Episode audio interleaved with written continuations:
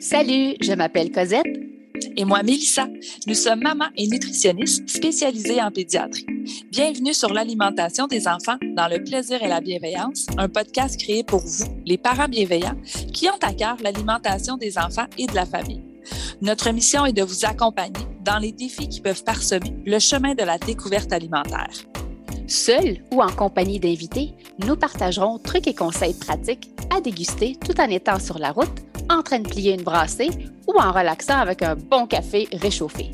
Avec nous, vous comprendrez le pourquoi du comment pour vous donner ou redonner confiance en vos approches parfaitement imparfaites pour permettre à vos enfants de devenir des mangeurs heureux, compétents, curieux, intuitifs et bien dans leur corps, une bouchée à la fois, dans le plaisir et la bienveillance. Bonne écoute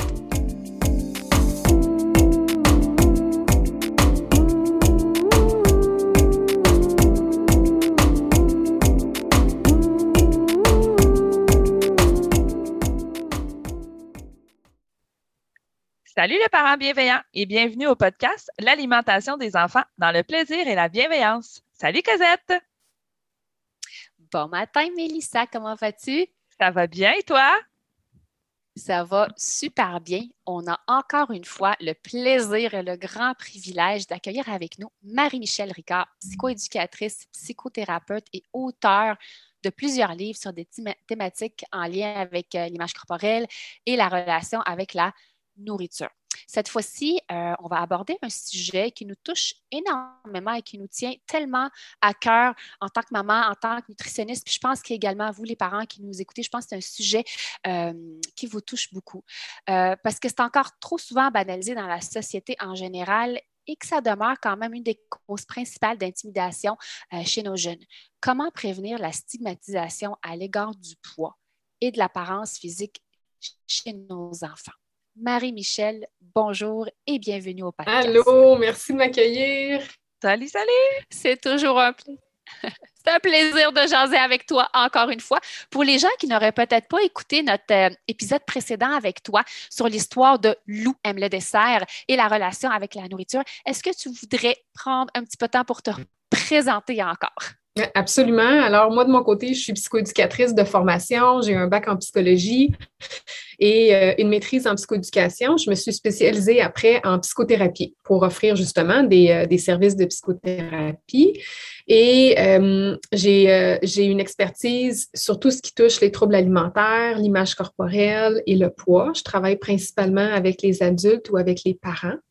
Et j'ai cofondé la clinique Imavie, qui est une clinique de l'Outaouais, la seule en fait, qui est spécialisée sur ces thèmes-là. Donc, on a une expertise particulière ici chez Imavie, mais on travaille aussi en santé mentale. On est une grande équipe d'un peu plus de 15 professionnels. Puis comme tu l'as dit, bien, je suis auteur de plusieurs livres qui touchent majoritairement des thèmes là, en lien avec euh, l'image corporelle et la relation avec la nourriture. Et parce que nous sommes des fans finis, Mélissa et moi, puis je suis sûre que plusieurs parents, en tout cas, tous ceux qui sont venus nous voir, ils savent c'est qui Marie-Michel Ricard, ils connaissent tes, livres. Euh, aujourd'hui, nous avions envie de parler de l'histoire de Emma, qui est le personnage principal d'un de tes livres sur la prévention de la stigmatisation liée à l'apparence. Est-ce que tu voudrais nous la présenter et euh, nous parler un petit peu euh, de la stigmatisation liée à l'apparence chez les, chez les jeunes? Oui, Emma, c'est un, c'est un super livre en fait que, j'affectionne particulièrement parce qu'il n'y y en a pas des livres qui touchent sur, spécifiquement sur ce thème-là. Alors, je, le trouve vraiment très important, tout comme Lou et Olivier en fait. Là. Mais Emma, c'est l'histoire d'une petite fille qui euh, est vraiment très heureuse de commencer son école euh, et va être victime d'un commentaire euh, lié à son apparence, lié à son poids. Et ça va la, évidemment la, déconstruire. Elle va, elle va être très triste, très, très déstabilisée par ce commentaire-là.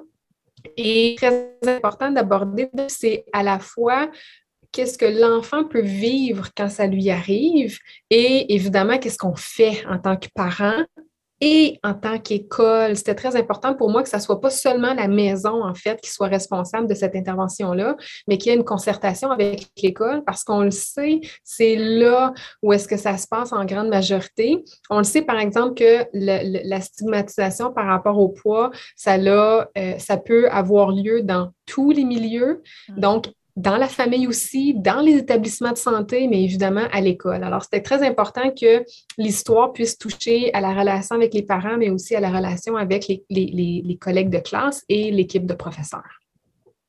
Oui. Puis écoute, il se lit vraiment, mais, vraiment, vraiment bien.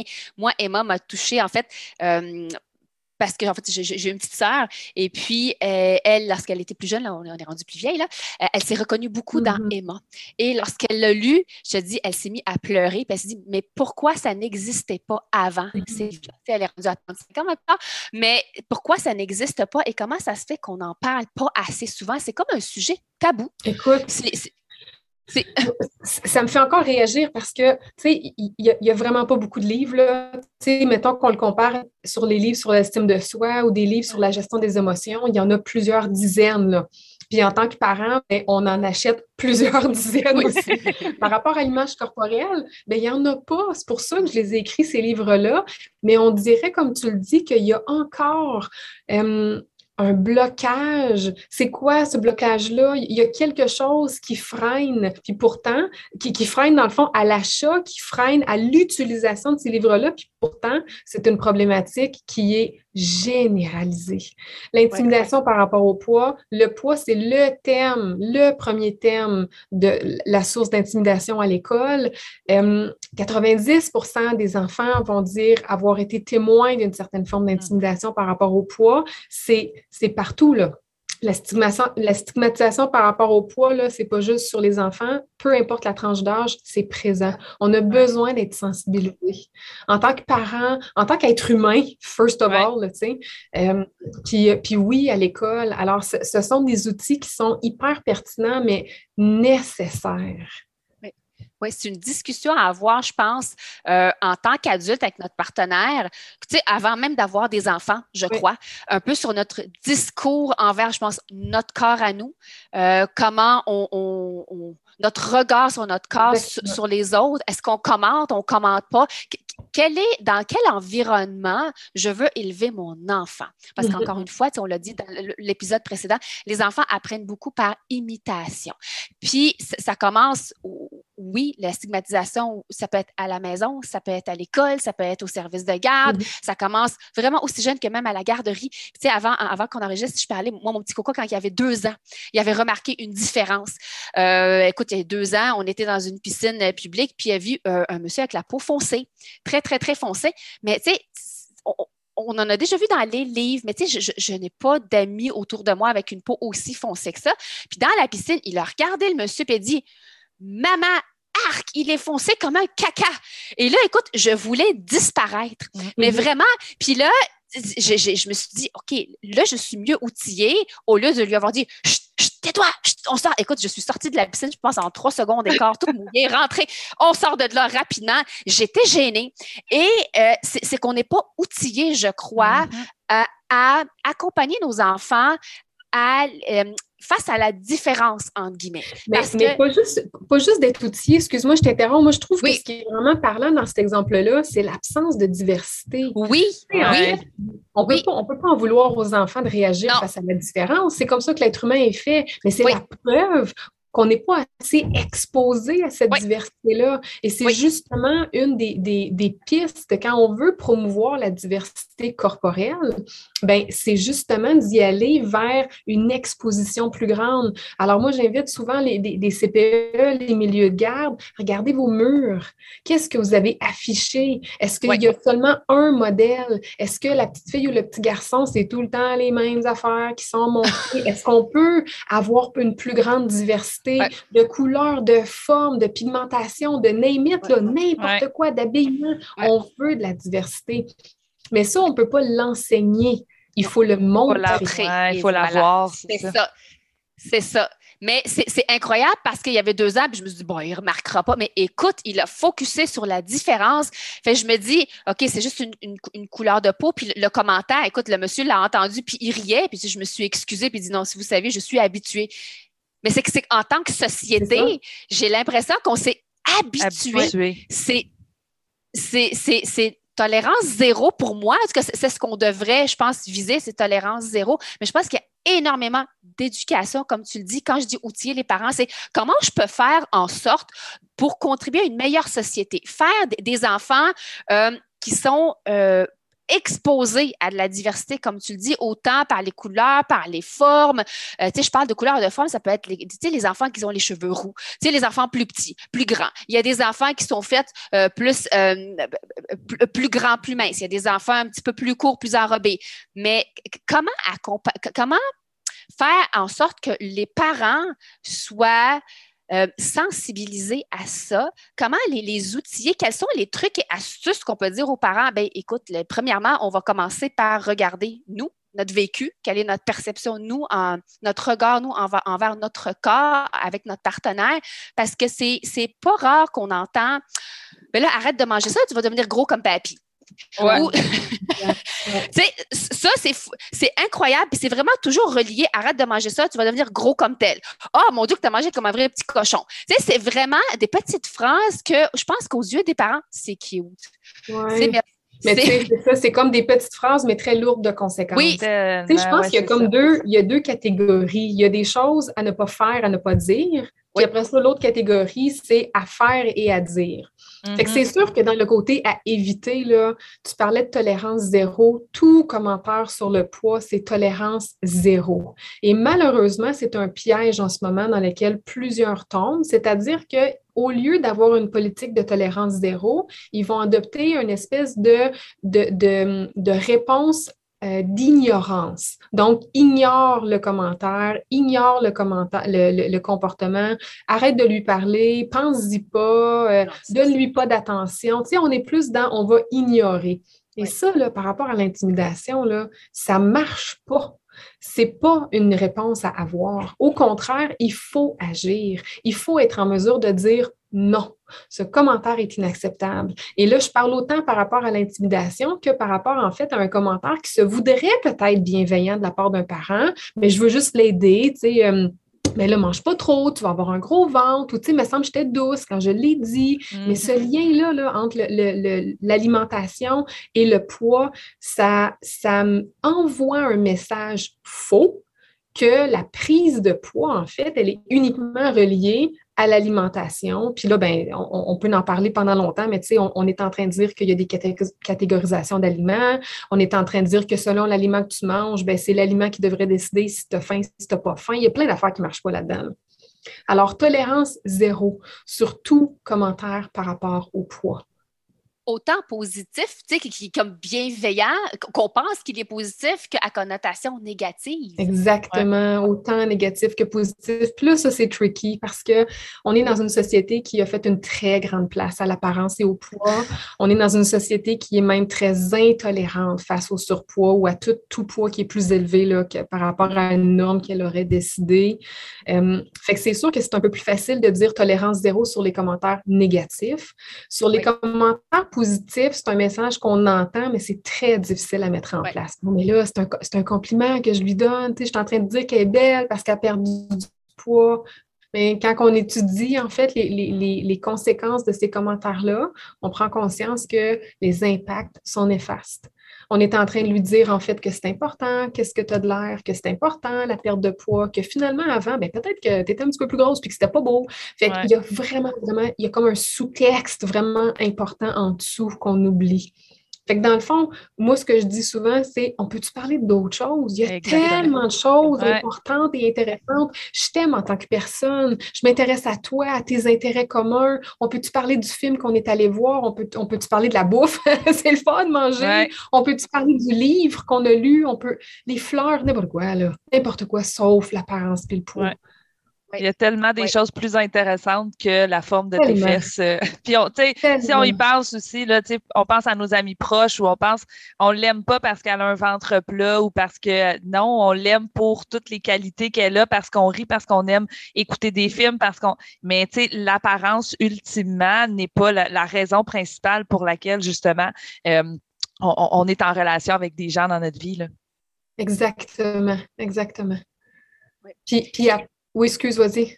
Non, non, vas-y, vas-y. Ben, en fait, je m'en allais dire, tu sais, ça, c'est comme, mettons, une chose à se rappeler de à éviter, à ne pas faire. Puis là, si on regarde, OK, mais qu'est-ce que je fais, qu'est-ce que, comment est-ce que je dois agir? Je pense que la catégorie principale à se rappeler, c'est tout ce qui touche à la diversité corporelle. Parce que oui, ça peut être compliqué, là, toute l'intervention par rapport à l'intimidation, puis on en reparlera tantôt, mais la base, là, c'est la diversité corporelle. On est tous différents. Mm-hmm. L'être humain est différent, il n'y en a pas un pareil. C'est pas vrai qu'on peut s'attendre en tant que société que tous les enfants correspondent à une norme, un poids X, une silhouette Y. C'est pas vrai. On réussira jamais, mais on, dirait qu'il y a comme une espèce de tendance vers ça. Ça n'existe pas, ça. Tous les êtres humains sont différents, puis c'est beau. C'est ce qu'on veut, être différent, être diversifié. Oui, oui. Oui, écoute, c'est, j'adore, j'adore tes paroles. Puis, euh, Mélissa, toi, tu fais souvent l'analogie avec les plantes.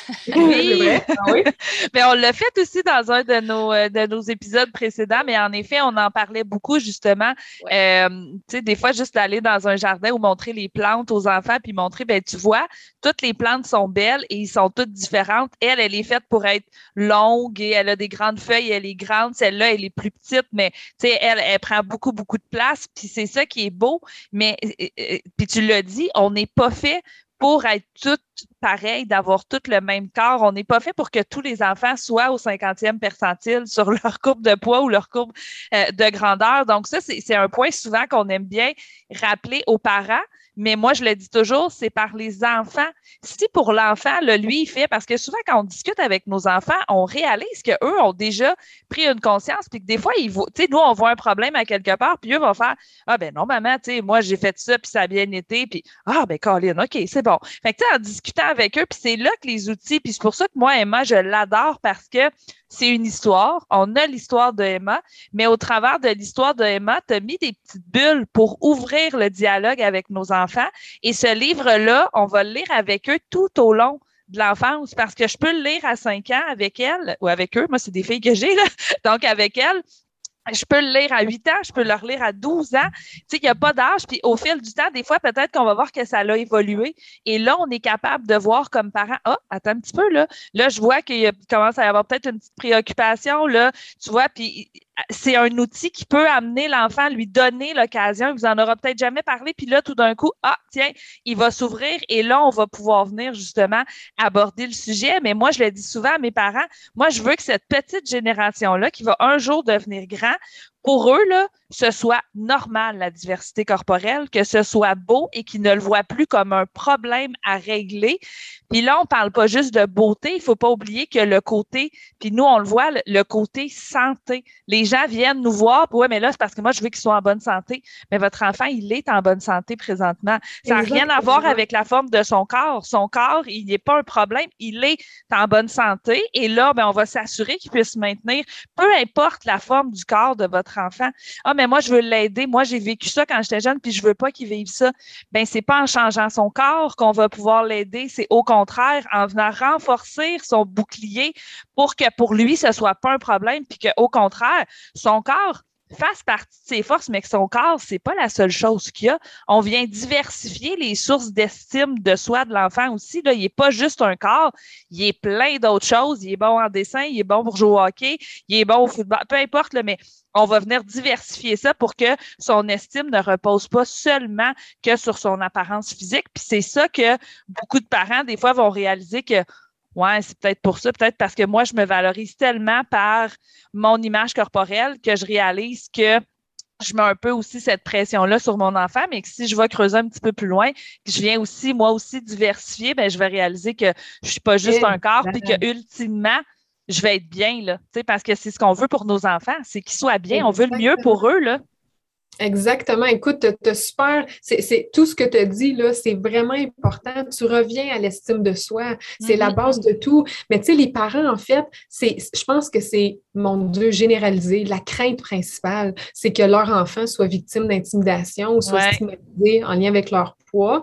Puis souvent, quand on regarde, ben, c'est parce qu'eux, ils l'ont été ou ont été témoins de ça chez quelqu'un d'autre. Puis ça, ben, c'est un objectif, écoute, qui on, peut-tu vraiment dire aux parents de ne pas ressentir ça? il n'y a ben pas un parent sur la terre qui veut que son, que, son enfant souffre. Alors, bien entendu, on, peut recevoir ça. Maintenant, c'est le paradoxe, c'est que si on s'enligne sur contrôler le corps pour ne pas qu'il développe ou qu'il pourrait développer un poids X, mais je suis justement en train de lui dire que son poids n'est pas correct. Je suis justement en train de faire ce que tu me dis que tu ne veux pas qu'il vive.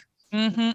Au contraire, on va outiller pour être en mesure de développer une bonne relation avec ton corps. Puis ça, ce que ça veut dire, c'est d'identifier tes besoins, puis d'être capable d'y répondre adéquatement. On en revient toujours à ça, d'écouter son corps. Le corps n'a pas besoin d'être contrôlé, il a besoin d'être écouté. Et aimé. Oui, oui, oui, oui, oui, exactement. Aimer, pour tout ce qui nous permet de faire.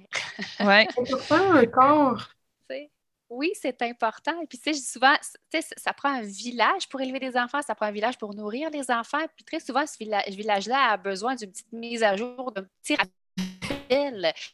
Le petit livre qui est là, là c'est euh, euh, Lou et, Emma, tu sais, ils ont traîné dans le salon, là, tu sais, la, belle-mère, le beau-père, euh, tu sais, les amis. Oh, c'est quoi ce livre-là? C'est coloré, c'est le fun à regarder. Puis, ils lisent l'histoire, puis ils sont comme Hum, j'avais pas vu ça de même. Ben voilà. Parfois, c'est comme tu le laisses traîner quand ils viennent, moi, ils viennent tous, les dimanches chez nous, puis tu laisses traîner quelque chose, puis là, ils lisent ça, puis Hey, papy, viens, on va le lire ensemble. Parce qu'ils apprennent à lire, les enfants, et regardent les belles couleurs, puis là, ils lisent l'histoire, mais ils disent Mais c'est donc bien beau. Puis là, souvent, ils, ils se disent Mais j'ai pas réalisé. Ben, c'est mm-hmm. ça.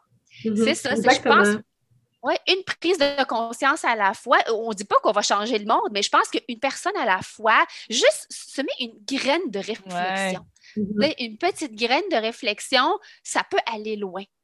Ben, c'est là où je trouvais ça intéressant. Tu sais, Mélissa, tantôt, tu disais les, bulles d'intervention qui sont à travers les histoires. Tu sais, les trois livres, en fait, là, Emma, Lou et Olivier sont faits de la même façon. Mm-hmm. Alors, ils ont toutes une histoire du, du début jusqu'à la fin, puis on peut juste se concentrer sur l'histoire. C'est une histoire qui est complète. Mais si on veut aller plus loin, il y a justement des bulles d'intervention qui sont évidemment euh, placées à des endroits stratégiques pour, pour l'enfant, mais aussi pour la grande personne qui va lire. Parce que les deux, on chemine à travers ça. Les deux, on a des questions à se poser. Fait mon but, c'était vraiment d'aller voir ton enfant il est rendu où dans le développement de son rapport par rapport à son corps, par rapport à la nourriture? Puis c'est pas des grosses questions d'intervention, là, tu sais, ben est-ce que tu penses qu'il est très? Est-ce que toi, ça t'est déjà arrivé? Mais le parent, c'est sûr qu'il va se poser ces mêmes questions-là. Puis là, ben, la, partie de la fin, ben, c'est justement parce que là, je, voyais les parents dire Oui, mais là, c'est parce que je veux quasiment pas poser la question. D'un coup, qui me dirait Oui, ça m'est déjà arrivé. Puis là, je ne sais pas comment ramasser ça, moi. c'est ça.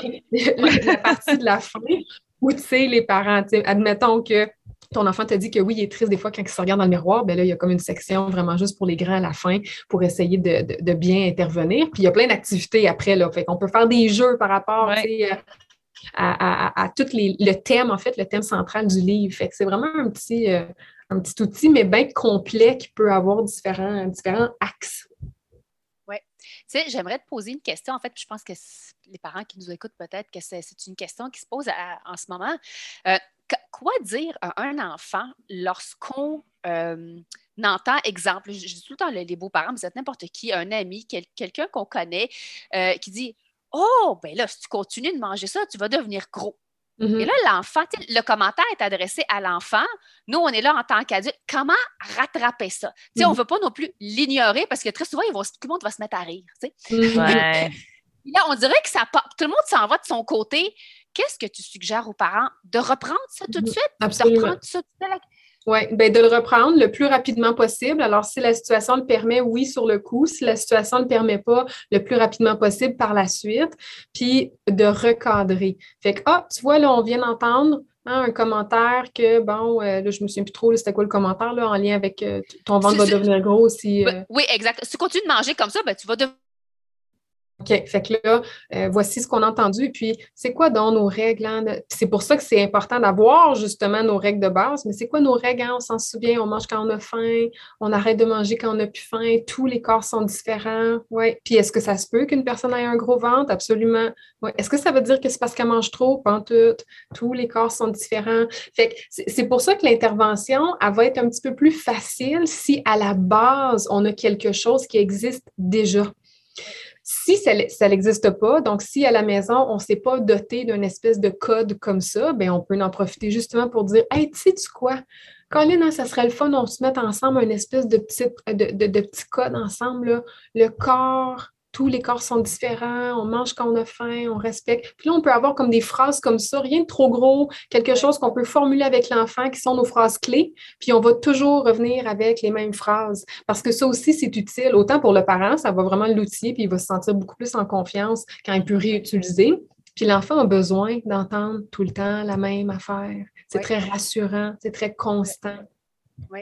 Sais-tu quoi? À un moment donné, euh, c'était avec un de mes enfants, puis on a comme reçu un petit commentaire comme ça, parce que moi, mon plus jeune, c'était l'inverse. Il ne mangeait pas beaucoup. Puis les fois où il décidait qu'il mangeait comme quatre, on recevait le commentaire, mais tu sais, en, blague, Oh, si tu continues de manger comme ça, tu vas devenir gros. Puis là, de lui-même, il a répondu à l'adulte. on aime ça.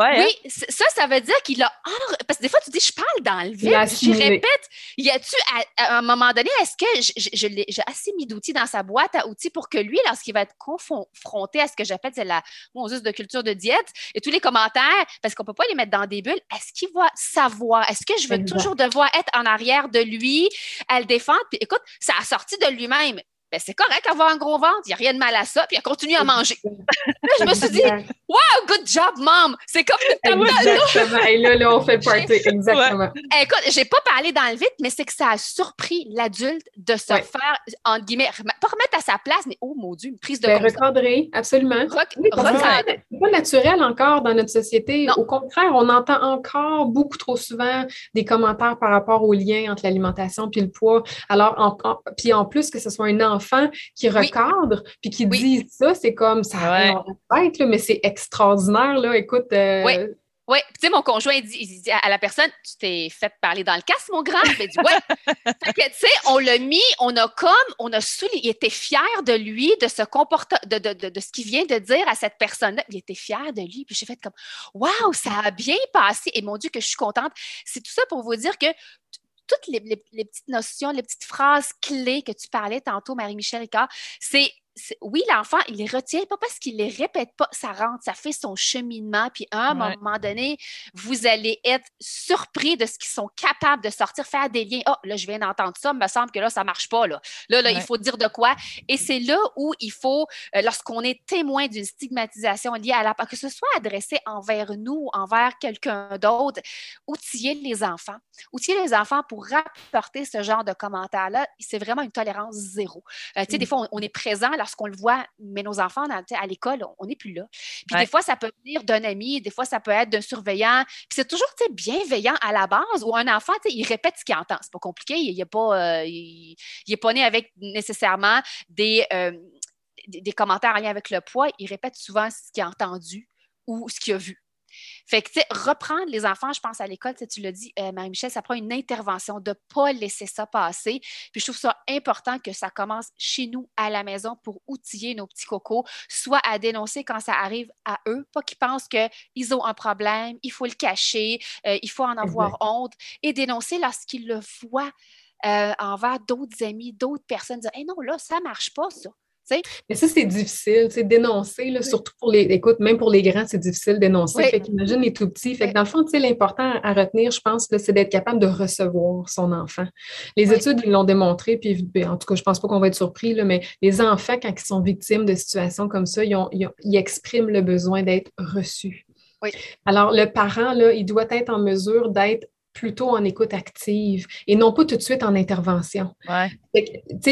On s'assoit, puis je te reçois, puis je dois être en mesure, en tant que grande personne, de valider ton expérience. C'est pas facile avoir été victime d'un commentaire comme ça ou d'une action quelconque d'intimidation. Le poids, là, c'est notre corps. Alors, l'enfant peut se sentir attaqué dans son sentiment d'identité, dans sa personne, dans son estime. Il a besoin d'être reçu puis d'être validé dans c'est, c'est, pas facile vivre ça. Je m'excuse. Je suis vraiment désolée que tu aies vécu ça. Et je te rassure, c'est pas de ta faute. Tu n'as rien à te reprocher. Je sais que tu as entendu que tu n'étais pas correct, mettons que c'est ça qui a été dit, mais c'est pas vrai. C'est pas vrai que tu as quelque chose à te reprocher. C'est pas de ta faute ce que tu as vécu. Alors, ça prend vraiment la première étape d'être capable de recevoir, de valider en tant que parent ce que notre enfant a vécu. Après, par exemple, on agit il faut qu'il y ait quelque chose de fait. Et ça, c'est le piège que je disais tantôt, de ne pas tomber dans là, ben, ignore-le, là, on ne donnera plus d'attention. Non, on agit. Puis, tu sais, depuis une couple d'années, toutes les écoles au niveau légal euh, euh, au Québec ont une politique. Ils sont obligés d'avoir une politique qu'ils vont mettre en place quand il y a des, des expériences d'intimidation. Mais il faut qu'ils sachent qu'il y en a eu des expériences d'intimidation. Et là, ça, c'est le rôle du parent, d'appeler le professeur, d'appeler la direction. Voici ce que mon enfant a vécu. Et le thème du poids, on en parle un petit peu, c'est comme si des fois, il tombe dans le beurre. Hein? C'est comme moins important. Ah, tu sais, le racisme, on ne le laisse pas passer. La santé mentale, on ne le laisse pas passer, mais le poids, celui-là, c'est comme euh, on ne l'a pas vu passer. Alors non, on ne le laisse pas passer. C'est aussi néfaste et c'est tout aussi inacceptable. Oui. Et euh, j'ai une dernière question.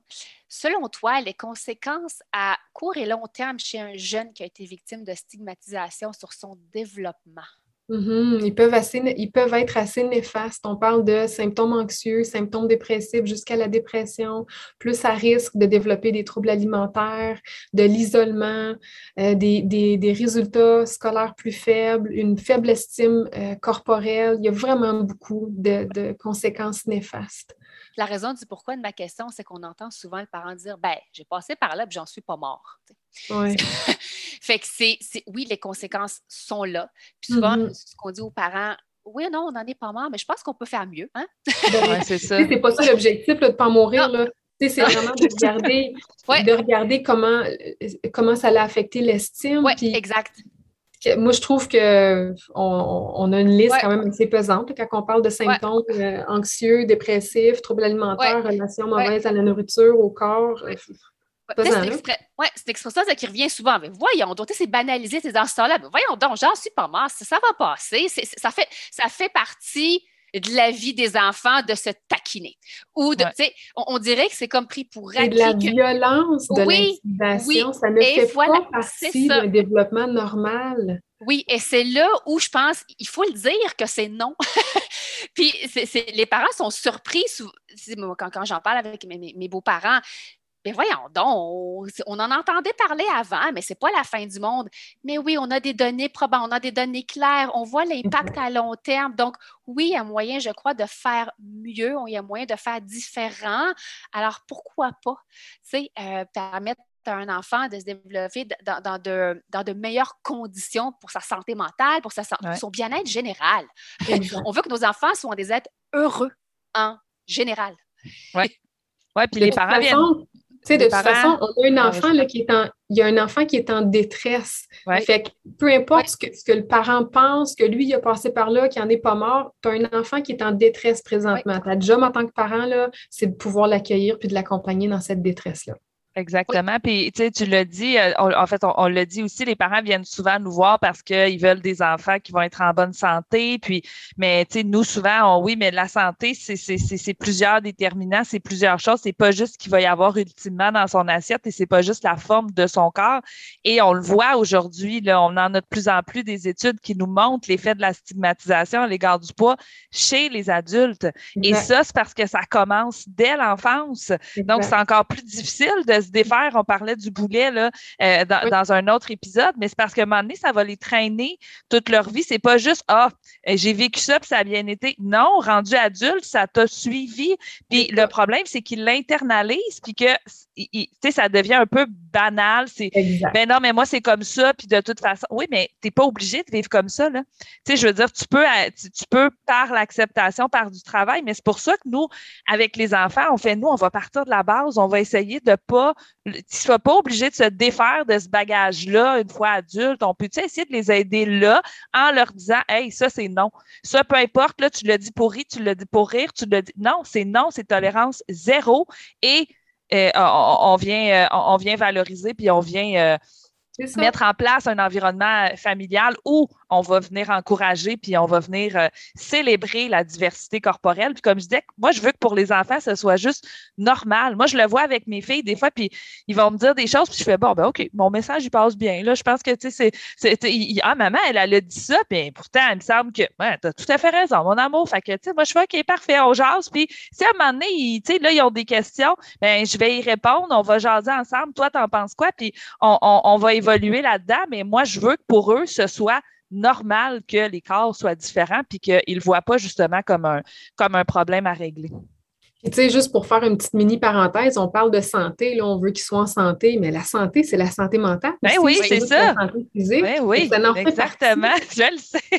Je le répète tout le temps à mes parents. Tu sais, moi, si euh, le fait de faire manger ses légumes, ça se fait au détriment de sa santé mentale, là, ben, je veux dire, on vient d'effacer. On est, on est revenu à la même affaire, c'est pas mieux, puis c'est peut-être même pire à long terme parce qu'ultimement, il ne mangera pas ses légumes et euh, sa santé mentale va être affectée. Donc, euh, c'est global, la santé, c'est pas juste euh, certains points qu'on vient, euh, qu'on vient choisir et on n'a pas. Euh, on n'a peut-être pas le plein contrôle comme on le souhaiterait et comme on, nous, on nous fait croire qu'on aurait aussi plein contrôle. Exact. Oui. Oui, oui. Puis tu vois, lorsqu'on parle de santé mentale, c'est pas, pas tangible, on ne le voit pas. Ben c'est pour ça peut-être que la perception de la quand on parle de santé, souvent les gens vont associer ça à l'assiette, vont associer ça au poids, mais on dirait qu'on oublie. Il y a un autre aspect de la santé, c'est vraiment, il faut prendre l'être humain dans son ensemble, comme, tu l'as si bien dit, euh, Mélissa. Mais euh, oui, oui. Euh, c'est tout ça, être heureux. Je crois être bien dans son corps, être bien dans son cœur, être bien dans sa peau, être bien dans sa tête. Dans sa tête, oui. Dans sa tête. Oui. Alors, euh, Marie-Michel, s'il y a trois petits points que tu aimerais que les gens retiennent de notre épisode, quels seraient-ils? Moi, je reviens tout le temps à la diversité corporelle. Alors, tous les corps sont beaux, tous les corps sont différents et tolérance zéro sur l'intimidation par rapport au poids. Puis pas juste l'intimidation, tout commentaire par rapport au poids. Ouais. Vive la diversité. ouais, vive la diversité. Puis tu sais, à la maison, on a ce que j'appelle des, règles à la maison. Tu sais, on crie pas, on frappe pas, on tape pas. Tu sais, on s'entend que des fois, les enfants, ben, je pense que ça, va être C'est la même chose. Ben oui, c'est ça. C'est la même chose. On fait le ménage, on coche, on fait le ménage, on fait ça. Tu sais, il y a des choses à faire, des choses à pas faire à la maison. Je pense que ça se rajoute, ça fait partie vraiment du lot du lot. Écoute, c'est toujours un plaisir jaser avec toi, Marie-Michel. On va mettre les liens euh, vers tes plateformes et ta clinique et vers tes livres qu'on adore. Euh, alors voilà, j'espère que tu as aimé cet épisode et si c'est le cas, abonne-toi à notre podcast et si le cœur t'en dit, tu peux nous laisser une note ou un commentaire écrit car c'est comme ça qu'on peut faire connaître le podcast à d'autres parents, futurs parents et les gens qui gravitent autour de la parentalité. Tu peux aussi nous écrire en tout temps si tu as des sujets ou des inquiétudes en lien avec l'alimentation de ton ou de tes enfants. Ce podcast, on l'a créé pour toi et on souhaite du plus profond de notre cœur de maman et de nutritionniste qu'il puisse répondre à tes besoins. Merci tellement d'être là. On a déjà hâte au prochain épisode pour continuer de connecter avec toi et de jaser alimentation des enfants dans le plaisir et la bienveillance. Bye bye et à la prochaine. Bye Mel. Bye Marie-Michel. Bye. Bye. Bye, salut. Bye les filles.